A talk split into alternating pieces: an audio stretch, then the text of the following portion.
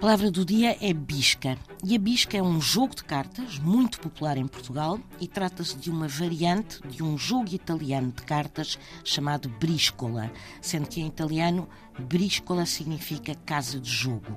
Ora, circula na internet e até em alguns dicionários online e em papel uma versão rocambolesca sobre a origem da palavra bisca.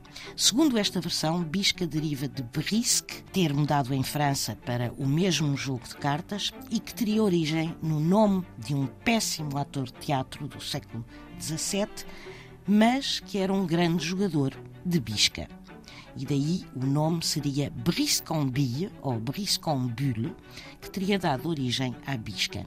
Enfim, é uma versão rocambolesca, porque essa não é a origem da palavra bisca.